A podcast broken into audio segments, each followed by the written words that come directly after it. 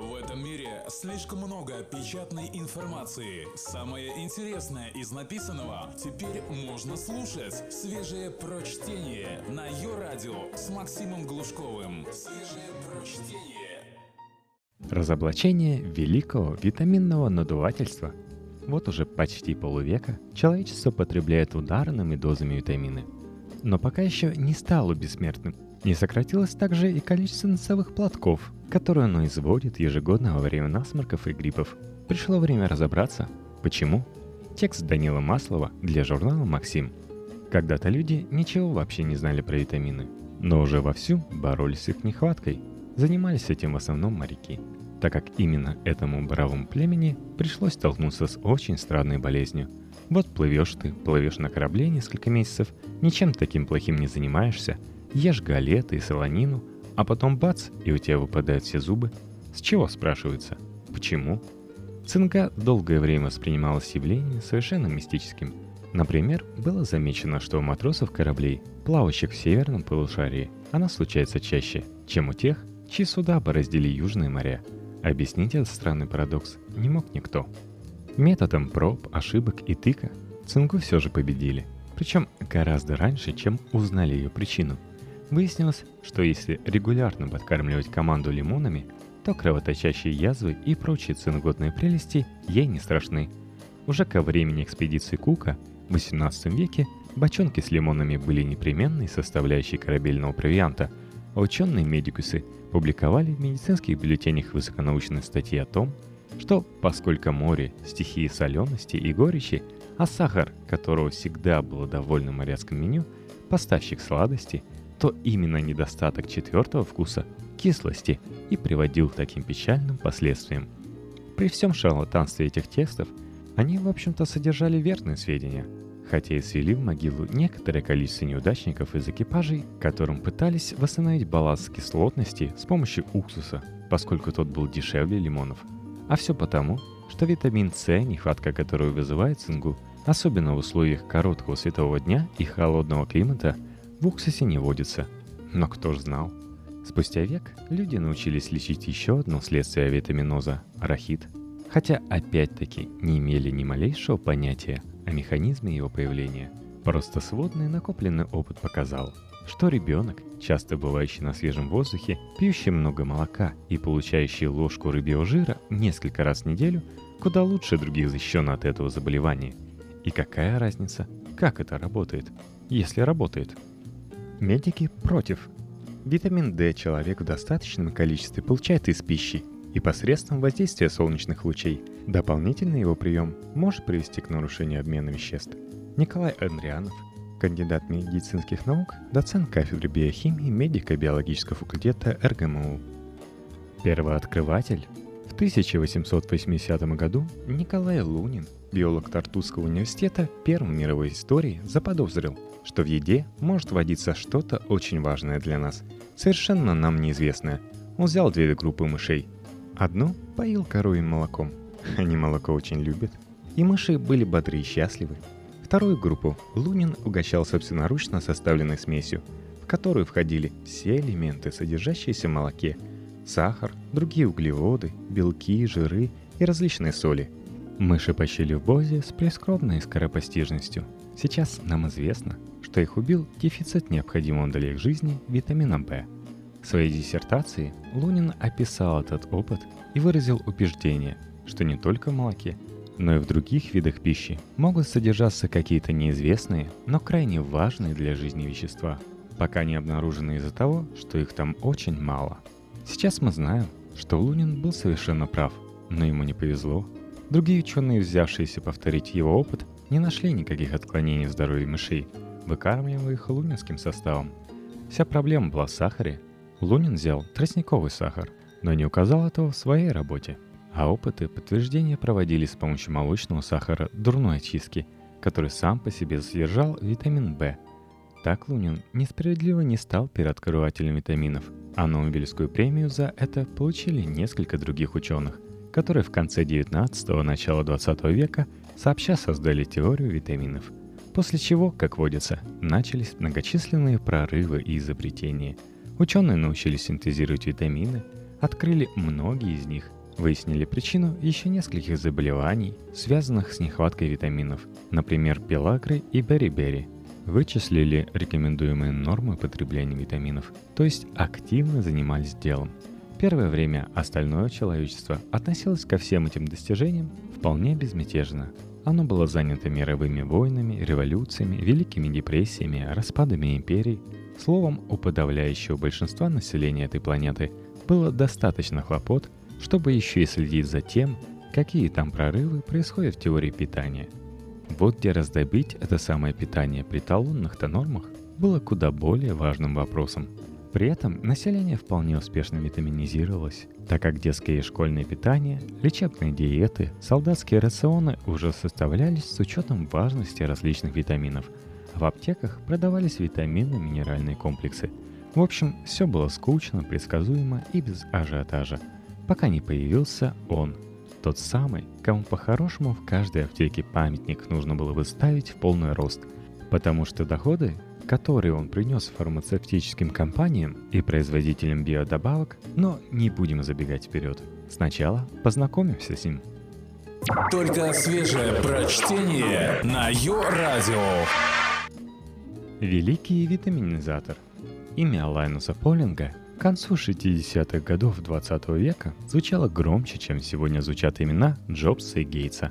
Он был всемирно признанным гением, архангелом от науки – пророком от естественно-научных дисциплин, один из основоположников молекулярной биологии, получивший в 1954 году Нобелевскую премию по химии. Он еще окружился славой великого гуманиста, сражаясь с распространением ядерного оружия и став одним из главных инициаторов подписания договора о запрете ядерных испытаний между США, СССР и Великобританией. За это ему была присуждена еще и Нобелевская премия мира – 1962 года. Фантастический универсал. Химик, медик, биолог, философ и политик. Полинг обладал еще и недюжим литературным, а также ораторским даром. В общем, супермен из лабораторий, равно почитаемый как обывателями, так и научным сообществом. К несчастью для своей репутации, он прожил очень долгую жизнь – 94 года, а в 1966 ему было всего 65 лет. Самый, можно сказать, рассвет – и как раз в том году Полинг простудился. Его врач Иринг Стоун порекомендовал ученому принимать по 3 грамма аскорбиновой кислоты в день, так как считал, что ослабленному болезнью организму не помешает дополнительный витамин С. Так великий ученый подсел на аскорбинку. Сразу после первого приема он почувствовал себя лучше. Через несколько дней был уже здоров. И тут Полинга переклинило. Он уверовал. Уверовал в великую целительную силу витамина С – надо сказать, что ученому верить вообще нехорошо. Ученый должен быть страшным скептиком. Сам научный метод построен на том, что любое дважды два равно 4 нуждается в доказательстве. Нет и не может быть в мире ничего очевидного. Любая очевидность требует подтверждения. То есть, исходя из принципов научного мышления, Полин должен был сказать «Я принял аскорбинку, я чувствую себя лучше». И это может значить только одно. В данном конкретном случае данная конкретная таблетка не помешала данному конкретному мне чувствовать себя неплохо. А любые прочие гипотезы на этот счет можно будет попытаться доказать. Но личный опыт гения, привыкшего к постоянству своей правоты, позволил сделать ему непростительную вещь – написать и издать работу, которая не выдерживала научной критики. Называлась книга «Витамин С и простуда». В ней Полинг горячо убеждал всех принимать каждый день 1-2 грамма аскорбиновой кислоты, чтобы не простужаться и вообще хорошо себя чувствовать, а заодно не пренебрегать и другими витаминами. В тексте Полинг признавался, что не понимает детального механизма воздействия аскорбиновой кислоты на сопротивляемость простуде, но это и не важно, так как он глубоко уверен в правильности своих рекомендаций. Медики против. Наша пища, к счастью, содержит разнообразные витамины в разнообразных количествах если у нас правильно организовано питание, мы получим достаточное их количество. Те, кто продумывает и выпускает рекламу витаминных препаратов, озабочены тем, чтобы увеличить продажи. Салават Сулейманов, доктор медицинских наук, профессор, заведующий кафедрой Института повышения квалификации специалистов здравоохранения. Сказать, что научное сообщество охренело, когда ознакомил с трудом гения, это еще мягко выразиться. С научной точки зрения, это был текст, мало отличающийся от трудов адептов гармонизации стихии кислости. Зато все прочие члены общества пришли в экстаз. Книга, написанная простым, ясным и даже увлекательным языком, надолго стала бестселлером. Запасы аскорбиновой кислоты сметались с полок аптек, а фармацевты, фермеры, огородники и производители соков не уставали мысленно целовать следы ног Лайнуса Полинга. Витаминизировать стали все – даже попкорн, чипсы и пончики донатс. Человечество кинулось сжать витамины. Политики, бизнесмены и общественные деятели не сомневались, что мы имеем дело с очередным гениальным прозрением суперума. В 1973 году был создан научный медицинский институт Лайнуса Полинга в Поло-Альто, где Полинг стал президентом. В 1979 в соавторстве с коллегой Полинг выпускает вторую книгу «Рак и витамин С», в которой убедительно, но, увы, столь же бездоказательно утверждалось, что витамин С – прекрасное средство для борьбы с раком, как в качестве профилактики, так и во время болезни. Эту книгу тоже скупали миллионными тиражами. Что самое грустное, она начала приносить вред.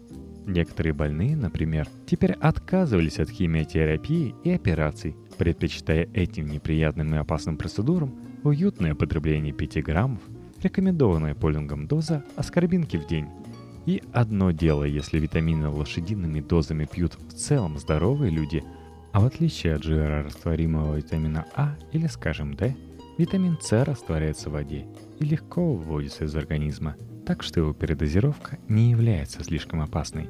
А если больные? А вот если съесть печень белого медведя, то можно умереть от передозировки витамина А. Красивая смерть, да? Тем более, что пока будешь эту печень добывать, есть шанс на еще более эффектный вариант. Отказы онкобольных от лечения вызывали массу недовольства. Тем более, что наблюдение за онкобольными, принимающими аскорбиновую терапию, не показывало какого бы то ни было улучшения их состояния. И вот тогда, похоже, и прозвучало впервые слово «шарлатан». Но Полинг и не думал останавливаться. Он создавал и развивал теорию ортомолекулярной медицины – которую определял как правильные молекулы в правильных количествах. Витамины, аминокислоты, минеральные вещества и биоактивные добавки, согласно этой теории, могут лечить все, от психических расстройств до ВИЧ. Главное – подобрать правильную дозу для конкретного пациента. И да, теоретически даже даровать бессмертие. Хотя столь далеко в своих обещаниях, Полинг все же не забирался. Это за него делали уже сторонники и последователи – состоявший по большей части из журналистов и просто неравнодушных граждан. Медики против. В условиях проводимого исследования, в котором принимали участие 980 больных простудой, мы не получили никаких доказательств того, что витамин С оказывает сколько-нибудь значительное влияние на продолжительность или тяжесть заболеваний верхних дыхательных путей. Дональд Коуэн, Гарольд Дилл, Эйб Бейкер, Университет Миннесоты – только свежее прочтение на Йо-Радио. Уборка за гением. Сложность позиции научного сообщества объяснялась тем, что опровергать недоказанную версию часто бывает даже затруднительнее, чем доказывать ее. А аргументация «С чего ты это вообще взял, идиот?» в случае с Полингом не работала. Уж больно мощная у парня была изначальная репутация. Ну вот случилось гениальное озарение, а вы уж расхлебываете.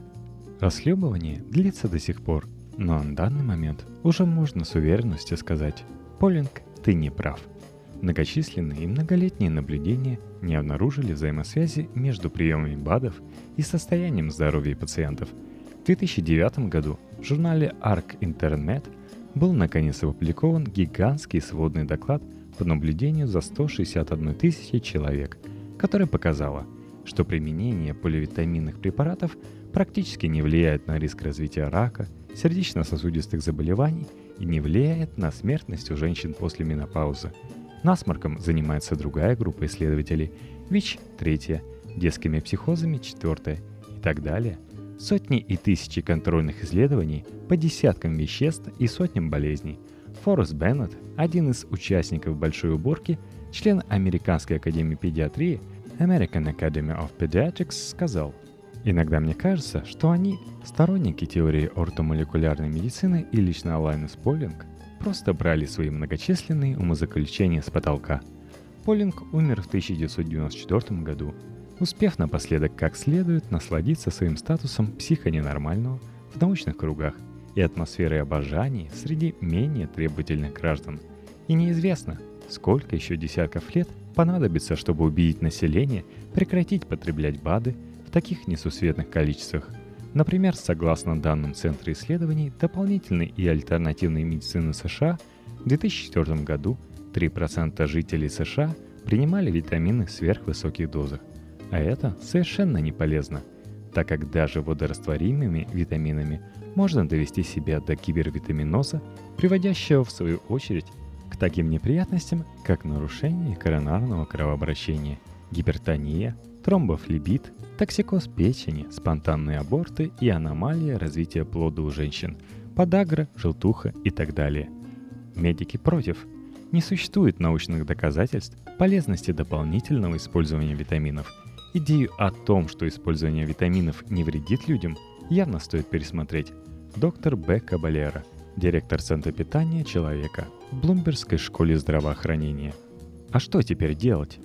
Понимать, что да, витамины – это важная часть питания. Наш организм фактически не умеет вырабатывать их сам, не считая парочки самых завалящих. Но дело в том, что нам их надо очень-очень мало. При условии достаточно разнообразного питания – о витаминно-минеральных комплексах можно забыть. И уж, конечно, не надо принимать их пригоршнями. Даже если тебе это настоятельно порекомендовал твой участковый врач. Нет-нет, мы не обвиняем твоего участкового врача в преступном сговоре с производителями БАДов. Просто с огромной степенью вероятности он рос и учился в те времена, когда имя Полинга произносили с придыханием – а рекомендованные им гигантские дозы витаминов и минералов еще не были официально признаны первосортной чушью. Медики против. Концепция мультивитаминных препаратов американцам продали нутрицептические корпорации. Не существует никаких научных доказательств положительного эффекта от их использования. Стивен Нейсон, глава отделения кардиологии клиники Кливленда – Налетайте! Налетайте! Только на ее радио свежее прочтение. Гедонизм на службе у здоровья. Пять приятных вещей, которые продлят твою жизнь. Не все приятные вещи созданы для того, чтобы раньше времени свести тебя в могилу. Некоторые, наоборот, помогут задержаться в этом мире. Вот пять из них. Занимайся любовью. Если ты мечешься между суровым целебатом и, к примеру, нормальной половой жизнью, то современная наука дает подсказку. Регулярные оргазмы снимают стресс. Нерегулярные, видимо, пока еще в разработке. Дополнительные два года, что подарит тебе эти мгновения восторга, можно также употребить на занятия любовью. Или что там у тебя будет лучше получаться. Пей вино. Вино содержит полифенольные соединения.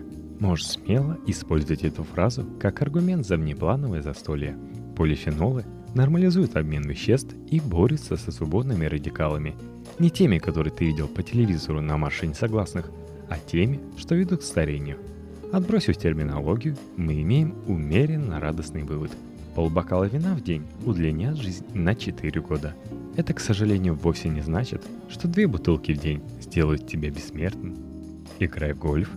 На поле для гольфа с 18 лунками ты обычно проходишь до 6 километров за игру – если после этой фразы ты не прыснешь смехом и действительно имеешь опыт игры, мультики про Дональда опытом не считаются, то продолжай дальше эти ставшие вдруг осмысленными взмахи крылюшкой. Да, и позабудь о гольф-каре. Плюс пять лет. Избавляйся от жира. Ой, а я им так дорожил этим жиром. Саркастически парируешь ты. Ну да, мы знаем, что эти бока ты не в автосалоне заказал. Но нам радостно дать тебе дополнительную мотивацию – если индекс массы тела в 40 лет превышает значение 30, то продолжительность жизни сокращается на 7 лет и, соответственно, наоборот. Смейся. Хороший смех. Не натужный хихиканье, которым ты пытаешься очаровать родственников жены, а качественный, утробный хохот. Понижает уровень кортизона. Кортизон, если вы еще не знакомы, это гормон стресса и, следовательно, твоей преждевременной смерти – Гоготать рекомендуется минут 15 в день, плюс 8 лет. Итого, при соблюдении всех пяти рекомендаций ты имеешь шанс дожить до какого там по счету президентского срока?